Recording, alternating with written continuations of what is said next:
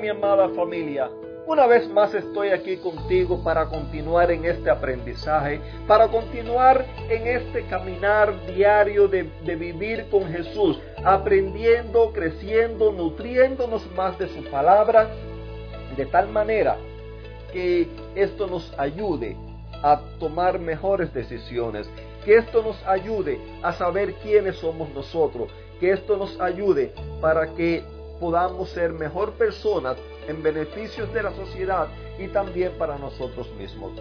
Si hoy alguien te pregunta, ¿quién eres tú? Seguramente le vas a responder y le vas a decir, eh, yo me llamo Ariel Delgado, vivo en el 5355 Keystone Drive North en Jacksonville, Florida.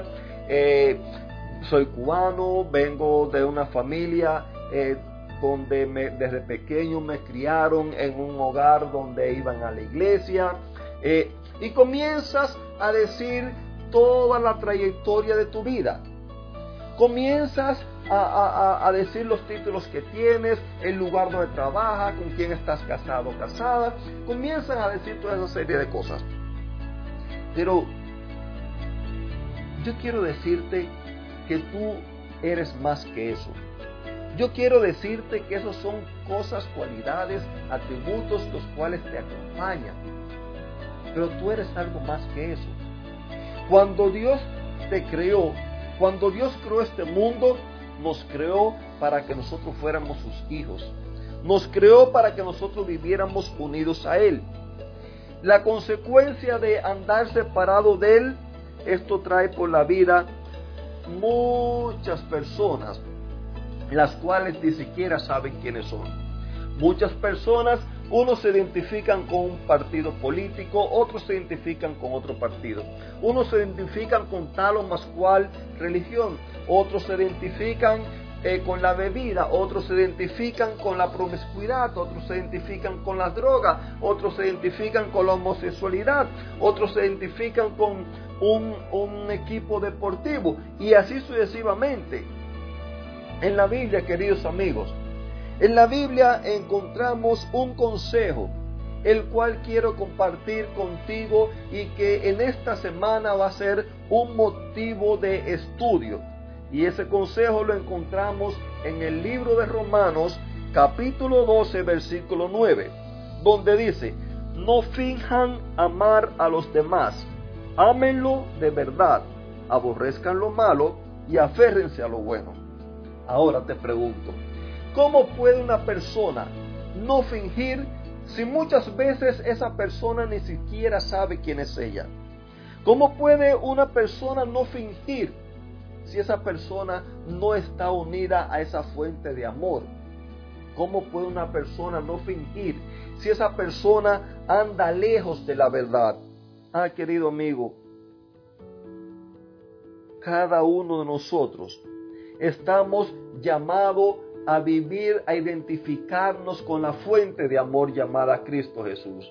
Cada uno de nosotros estamos llamados a, identificarnos con el Rey de, Reyes, con el Señor de Señores, con el Dios del cielo, con ese con el que estamos llamados nosotros a identificarnos. Si el mundo existe es porque Él lo creó.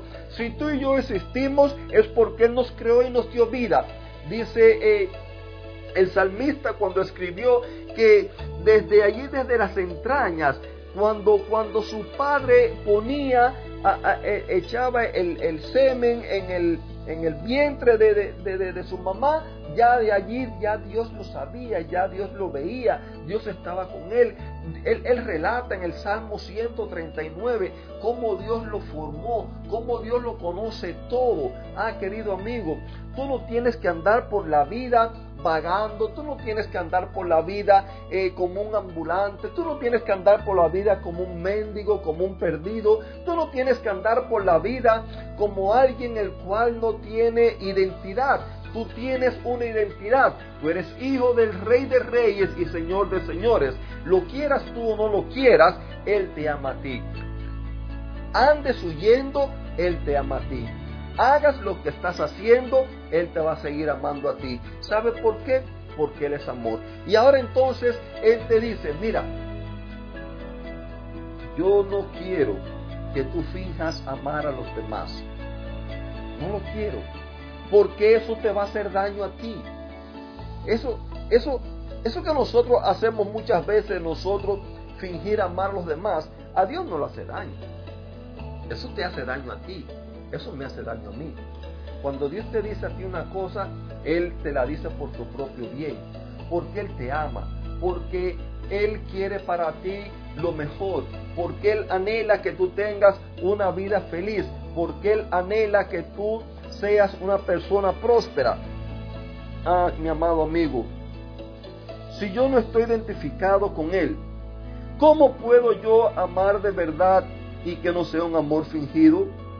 Son tristes los resultados que vemos cada día en la sociedad. Son tristes los resultados que nosotros vemos de el vivir separados de la fuente de amor. Para nadie es un engaño, para nadie es un secreto. Cuánta desgracia vive la sociedad. La sociedad vive en la quiebra. Los matrimonios cada día están en la destrucción. Las estadísticas son desastrosas de cada 100 matrimonios, se dice que un, uno, un 40% se divorcia de primera instancia a los poquitos tiempos. De ese 60 que quedó, entonces se va reduciendo el número y cuando terminamos al final de 100 parejas que se casaron, solamente hay tres las cuales llegan a amarse y llegan a ser felices. Qué triste.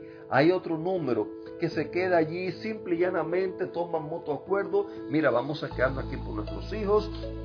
Quizás eh, eh, la esposa o el esposo, uno de los dos, dice, no me conviene irme de aquí, puesto que entonces mi vida económicamente se va a ir a la quiebra. Y así andan cada cual por su lado, hacen un mutuo arreglo y se quedan allí. Pero viven una vida triste, viven una vida vacía, viven una vida desolada. Y todo eso es simple y llanamente por andar separado de la fuente de amor. ¿Ves por qué? Siempre te digo y te digo y te vuelvo y te repito, necesitas a Cristo Jesús. ¿Ves por qué necesitas que Dios sea el que dirige y gobierne tu vida? porque separado de la fuente de amor no vas a tener amor ni para ti mismo ni tampoco para con los demás. Ah, querido amigo, yo quiero invitarte una vez más para que tú le des la oportunidad a Dios. Dásela, ni siquiera búscalo tú, no, dale la oportunidad a Él para que Él sea el que tome el control de tu vida. Que Dios te bendiga y te regale un lindo y bendecido día.